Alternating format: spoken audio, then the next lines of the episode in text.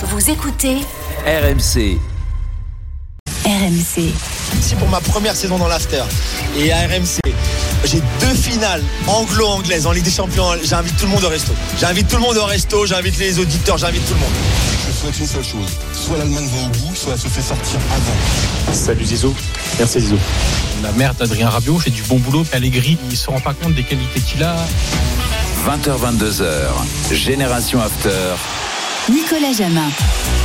Et oui, ça y est, Allegri est dans un jingle, mon cher Johan. Allegri a fait du bon travail. Euh, c'est dit ce soir. On est quel jour? 24 octobre 2022. Je te l'avais dit. hein. L'avait dit. On t'avait tous dit qu'il faisait du bon travail, Allegri. Tu finis Non, par on non, on avait tous dit qu'il y aurait- il y aurait un. Euh, ça, ouais. Les directs, alors, c'est parti à l'instant. Euh, il tremble. Euh, Salim Bongali. West Ham face à Bournemouth. 0-0 après 3 minutes. Scamaca n'a toujours pas marqué. T'inquiète pas, ça va arriver. Petite carotte, Scamaca, quand même, les gars. hein. Quasiment 40 millions d'euros, 36 Est-il millions. Pardon? Deux buts. Mais, mais il est sérieux là Deux buts en 10 matchs. Soit c'est par provocation, on dirait. Ouais, Mais c'est évidemment de la provoque. Ouais, je préfère. soit il est sérieux, on le sort du studio. Ouais, c'est ça. Messieurs, euh, il était plus efficace en Italie pour l'instant, j'ai l'impression. Ouais. C'est vrai ou pas C'est factuel, les gars, non. Pour le moment, Mais c'est 16 buts avec ce solo, il en met deux pour l'instant. Adaptation. Adaptation. Euh, vous l'avez compris, Génération After spécial drôle de dame, Fred Armel, Ivan Crochet, Polo Breitner et Salim Bongali, la Ligue 2 également, bien sûr, avec Christophe Lécuyer. Le Havre-Metz, Christophe. La 20e minute de jeu ici à Océane. Les Havrais sont à l'attaque. Le c'est sauvé par la barre. Est-ce que la montre a tremblé Non, dit l'arbitre. Le but ne sera pas validé. Oh, quelle frappe magnifique. Encore une fois, une énorme occasion euh, pour les Havrais avec euh, Aruna Sangante. Les Havrais qui avaient bien failli déjà euh, doubler la mise tout à l'heure avec un centre de Victor Lecal côté droit. Le centre était parfait pour Keshta qui arrive lancé au deuxième poteau pour reprendre ce ballon de la tête. Une tête déviée in extremis par Kouao, le défenseur du FC Metz. C'est compliqué hein, d'exister pour les joueurs de Laszlo Boleni dans cette entame de match. Il y a certes eu une frappe de Jalot en tout début de partie, mais pour le reste, ce sont les Havrais qui ont la maîtrise du jeu. Ce sont les Havrais qui se procurent également les principales occasions dans cette partie. Ça fait 1 à 0, mais la note pourrait déjà être plus salée en faveur des Havrais. 21 minutes de jeu, toujours un but à 0 pour le Havre face Je, à Metz. je vous le disais donc avant la pause, hein, Unai Emery va retrouver la première ligue euh, et remplacer Steven Gerrard. C'est officiel à l'instant, me dit Ah, voilà. Salim Bongali. Ça, il y a 30 secondes. Vraiment, 30 un secondes. tweet officiel de Villa, effectivement, pour annoncer l'arrivée de Unai Emery euh, à la tête de l'équipe. Il retrouve donc l'Angleterre, lui qui avait coaché Arsenal. On se souvient qu'il avait euh, eu les épaules, ou pas d'ailleurs, pour euh, succéder à Arsène Wenger hein, en arrivant à Bah, la il tête d'Arsenal. enfin, il n'avait pas fait du mauvais boulot quand même. Non, hein, non, mais c'était euh, c'était quand même un- une pas- responsabilité pas- euh, quand même de succéder à Wenger. Il avait quand même fait finale de Coupe de l'UEFA, de Europa League. Alors, euh, c'est pas la première fois qu'en étant en contrat, sous contrat avec Villarreal, il y a les Anglais qui viennent. Newcastle racheté euh, il y a un an euh, avait fait une proposition. Il avait douté, finalement, il avait décidé de rester à Villarreal. Euh, là, euh, bon, a priori, euh, d'après ce que disent les collègues espagnols, le départ se fait à l'amiable. Bon, aussi parce que Villa va payer 6 millions de la clause libératoire du contrat de de Emery. Vu les états de finances des clubs espagnols, notamment d'un club comme Villarreal, euh, qui a quand même pas beaucoup beaucoup d'argent, 6 millions qui tombent, ben, c'est toujours ça.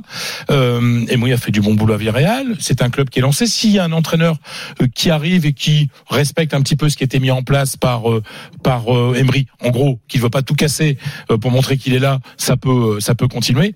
Et puis aussi, on sait qu'Emery est très attaché à, la vie en Espagne. Sa famille vit à Valence et il, veut, il continue à vivre à Valence. Il allait à Villarreal, en, en gros une heure de voiture, matin et soir. Mais là, c'est une autre vie qui, qui arrive et c'est un contrat de 5, 5 ans, c'est ça C'est ça, c'est- Avec alors, c'est- 7 millions net d'impôts. Euh, tout net après impôt par an. C'est une offre difficile de, de, de à refuser. Donc euh, intéressant de voir ce, ce bon mec. ce Ben Villa. Villa qui avait essayé de faire venir Thomas Tourelle hein, ces dernières heures. hein. Euh, il avait décliné euh, la proposition. Il y avait des noms qui étaient évoqués. On parlait même de Mauricio Pochettino, poten- potentiellement à- à Villa. le C'est Emery qui, qui, a été, qui a été pris. Juste précision, il démarra officiellement le 1er novembre. Donc, ce week-end, c'est encore euh, Danks qui était l'adjoint de Steven Gerrard qui sera sur le banc. Et le premier match de Emery, ce sera face à Manchester United. Pour le coup, ce sera un gros test pour euh, démarrer euh, pour lui. Je me pose une question. J'ai pas beaucoup de souvenirs comme ça qui m'arrivent. Mm. D'un entraîneur qui quitte un club et pour aller à un autre sans être viré. C'est-à-dire que comme ça, un changement. Ben, là, le dernier, justement, à Chelsea, c'est Graham Potter, qui était à Brighton. Chelsea lui dit, et à écoute, il y a une occasion quand même, on vient de virer Tourelle, est-ce Ah que tu ouais, veux bah, tu venir voilà, Et voilà, c'était il y a pas voilà. longtemps pour le coup, mais après, c'est relativement rare, effectivement, en cours de saison, général, sans être viré. Voilà, sans être viré, quoi. Ouais, Tu- tu- c'est quand même, quand même bizarre. En tout cas, en Espagne, Mais- comme ça, j'ai pas de souvenir. Juste, je rappelle une chose aussi, Villa, c'est un club qui, sur ses derniers mercatos, a énormément dépensé. Je veux dire par là que c'est un club qui a des moyens pour le coup, euh, avec des joueurs aussi. euh, je pense notamment sur la ligne d'attaque des Dannings, des Holly Watkins, qui sont des vrais bons neufs pour le coup dans ce championnat. Au milieu de terrain, un Douglas Luiz qui est désiré par de très nombreux clubs, l'ancien de Manchester City qui euh, performe et pas qu'un peu. Emiliano Martinez évidemment dans la cage de gardien argentin. Bref, il y a des joueurs pour faire quelque chose pour Emery et de l'argent aussi. Fredo, euh, plane toujours, même sans Karim Benzema. Victoire 3-1 contre le Séville de Sampoli. Oui, c'est- Invaincu cette saison, toutes compétitions confondues. Euh, leader, 3 points d'avance sur le Barça. C'est, en fait, il y a eu, euh, allez, cinq minutes de doute euh, quand Séville a égalisé. euh, puis après, ils se sont dit, euh, parce que en fait, c'était tellement facile pour eux qu'ils se sont fait. euh, Mais en fait, t'as l'impression que ce Real-là est plus fort euh, euh, que la saison dernière à Ah, la même période. doute, Déjà. doute, parce qu'il a un banc. Puis il y a un mec qui s'appelle Chouameni aussi. Qui est, euh, qui, est bon parce que Kamaminga il a pris de l'ampleur aussi. Donc quand il entre il est très bon. Euh, parce que tu as un Vinicius qui est exceptionnel et parce que tu as un Rodrigo qui mais techniquement il est encore plus fort que, que Vinicius dans l'intelligence du foot il est meilleur que, que Vinicius Vinicius c'est un dans 1 contre 1 il te, il te met il te, te, te démonte les défenseurs, il te les fatigue, etc. Et et t'as Rodrigo qui est là parce que t'as Asensio, que ben quand il entre, euh, ben il est bon. Parce que t'as Rudiger, par exemple, qui va être titulaire demain, que tu peux mettre. Aujourd'hui, l'an dernier, le Real a, a vécu avec 13-14 joueurs maximum. Là, il y a de quoi pouvoir faire des turnovers. Donc euh, c'est euh, il n'y a pas Modric qui avait des petits problèmes musculaires, ben c'est pas grave. euh, euh, on peut mettre Chouameni et euh, et, et Kamavinga au milieu de terrain. Euh, tu as Alver- Valverde qui a pris une dimension énorme. Ce joueur est, est absolument extraordinaire. Valverde, il a il a des frappes de de de, de mule. Enfin c'est Ah, il a un cardio il a- aussi, il court ouais, il sens, court quand hein. même mal, mais en plus il met beaucoup de buts, hein, donc ça ça compte à la fin d'une saison. Donc euh, oui, le, le Real est, est me semble plus fort. C'est pas c'est pas la raison. Ça veut pas dire qu'il va gagner avec des champions. Euh, Il y a d'autres grandes équipes. Il l'a gagné l'an dernier avec une équipe moins forte. Ça veut pas dire que cette année, Mm. parce qu'ils ont une équipe un, un effectif plus fourni, ils vont gagner avec des champions. Mais surtout, il y a une chose qui est extraordinaire au Real Madrid, c'est cette capacité d'association des joueurs. C'est-à-dire ça joue à 2000 à l'heure euh, en une touche de balle. Et ça, et quand vous avez Rodrigo, Vinicius, disais très bien Benzema dans une interview à France Football après son ballon d'or. Il a dit quand je joue avec Modric, pas besoin de se parler, je sais où mais il va non, la mettre. et, et- et- Quand il a la balle, je sais ce que je dois lui proposer. Exactement. Il le fera ou l'inverse. et- et le Il sait où il doit la mettre. mais, mais quelque part que Modric et Benzema s'entendent bien, ça paraît évident depuis le temps qu'ils jouent ensemble. Mais aujourd'hui, C'est tu t'aperçois, Valverde. Valverde, même Chouameni, excellent. Enfin, tu vois, c'est que et ça, Chouameni, gros QI football. Hein. Bah oui, oui. Puis il y a aussi euh, une façon de travailler tous les jours à l'entraînement avec euh, Carlo Ancelotti, euh, qui qui fonctionne. Euh, Benzema, alors on va pas s'inquiéter pour la Coupe du Monde, mais on sent que Benzema, Fatigue musculaire. bah, ouais, Après, en même temps, Fred, Non. tu le fais jouer tout le temps, j'ai envie de dire, au final. Oui. C'est- normal. oui, mais oui, bien sûr. Et- Mais, mais tout le temps, là non, absent de match. Pas c'est ça. Séville, Voilà, mais justement. Justement, Tu dois ouais. faire attention à lui. Karim Benzema n'a plus ses périodes de repos pendant les matchs internationaux C'est vrai. Parce que ça change tout parce que pendant cinq ans euh, il n'a pas malheureusement pour lui et heureusement pour le Real il n'a pas joué Mm. euh, le- le- en équipe de France donc il fallait voir ce Parce que c'est pas si mal, c'est cette fatigue musculaire pour Benzema à 27 jours de la Coupe du Monde? Voilà. Ouais, faut pas que ce soit trop long. alors peu. après la question qu'on se pose est-ce que s'il n'y avait pas eu la Coupe du Monde euh, Benzema aurait eu Peut-être un peu. Euh, voilà, aujourd'hui, il est obligé de faire un peu plus attention. Et puis surtout, il y a un entraîneur qui ne veut jamais, en Ancelotti ne prend jamais de risque physique avec un joueur. Benzema a eu un pépin musculaire, une blessure qu'il a éloigné plusieurs semaines. Depuis, il a eu deux petites alertes. Voilà, Benzema. Aujourd'hui, on doit faire un tout petit peu plus attention qu'avant, mais ça, mais bon, euh, c'est aussi le rôle du- des médecins et du- d'un staff technique de faire attention. Le Real qui va essayer de valider sa qualif pour les huitièmes de finale de Ligue des Champions demain soir. non, c'est fait. Il est déjà euh, qualifié. Que Il a réponds simplement besoin d'un point pour être. Ah oui, par rapport sur au goal la average place. euh, particulier. Voilà. Euh, 10 points, 4 points de plus que le RB Leipzig, hein, euh, que le Real va affronter demain soir, mon cher Polo, qui a arraché un, un nul sur la pelouse d'Augsbourg ce week-end. Euh, un peu fou. Euh. D'ailleurs, pour, pour vous parliez euh, du Real et de la qualité de l'équipe, Marco Roseux, le, le coach de Leipzig, a dit qu'en ce moment, l'équipe l'équipe qui a le meilleur effectif d'Europe, eh ben, c'est le Real tout simplement, ce qui est pas neutre euh, lorsqu'on s'appelle Mar- Marco Roseux et Mm. qu'on et qu'on cherche à se qualifier pour les huitièmes de finale. Euh, oui, le match de ce week-end a été extrêmement délicat. Leipzig a été dominé de la tête et des épaules euh, pendant plus d'une heure avant de bénéficier euh, d'un penalty et de revenir en 20 minutes à 3-3 avec un super coup franc d'un Kunku qui avait commencé sur le banc Et donc ça, si tu veux, pendant le mois d'octobre, eh ben on a un Leipzig qui euh, est invaincu cette compétition, qui a réussi à se remettre sur le droit chemin en Ligue des Champions. Puis on rappelons qu'il avait perdu à la première journée à domicile, s'était fait atomiser par le Shakhtar Donetsk. Et d'ailleurs, ça avait coûté le poste à Domenico Tedesco. Euh, D'ailleurs, on subodore et on est quasiment sûr aujourd'hui que c'est les joueurs qui l'ont lâché à l'époque. Donc là, on est sur une bonne dynamique. Maintenant, dans ce groupe, il n'y a rien de fait. Euh, on espère aussi qu'à la dernière journée, le Real, qui est déjà qualifié, euh, bah, fera son boulot contre euh, contre le Celtic. Et euh, il y a aussi Celtic qui va jouer le qui va jouer le Shakhtar. Donc pareil, beaucoup d'absences. Il y a un turnover notamment en défense. Il y a un Simakan qui revient bien en ce moment, alors qu'il a parfois un peu la tête ailleurs lors de ses rencontres. Il aime bien s'amuser avec ses adversaires directs et donc parfois il se prend des cartons un peu bêtement ou il fait des fautes un peu bêtes. Mais il revient bien. On attend. Le Werner sera là, même s'il met pas un pied devant l'autre. Silva a enfin en Bundesliga. Donc tout ça fait qu'on risque d'avoir une belle rencontre demain. Euh, comme le, le problème, c'est pareil. Quel Real on va avoir et quelle est la motivation du Real? Il faut qu'ils assurent la première place. Alors. Euh, il est fort. Je finis euh, juste là-dessus. Il est fort possible que c'était un peu le scénario euh, initial, c'est que tout se joue à la, à la dernière journée. En, ça sera en Pologne parce que évidemment le, le- le club ukrainien ne joue pas dans son pays pour la qualification du RB Leipzig. En tout cas, je pense qu'on va avoir une belle rencontre demain et Leipzig va jouer, va tenter sa chance. Non, pour répondre à ta question, euh, Polo, on vient de me passer ce qui pourrait être le 11 de, du Real demain. Euh, Il y aura quand même Lucas Vasquez, Nacho, euh, Rudiger, Asensio. Donc, en gros, tu as, quelques remplaçants quand même. hein. Après, les remplaçants, ils ont quand même de la gueule. Mais voilà, c'est-à-dire que c'est pas la grosse, grosse artillerie du Real. C'est pas l'équipe type euh, euh, qui va être demain soir à Leipzig. La minute de Johan Crochet, c'est maintenant. Quel choix musical Je suis impatient. C'est parti.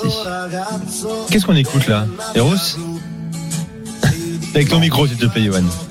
Non, euh, non, non, certainement pas. C'est euh, une chanson euh, qui parle de nostalgie, nostalgie de l'enfance, Hmm. euh, nostalgie euh, de l'adolescence.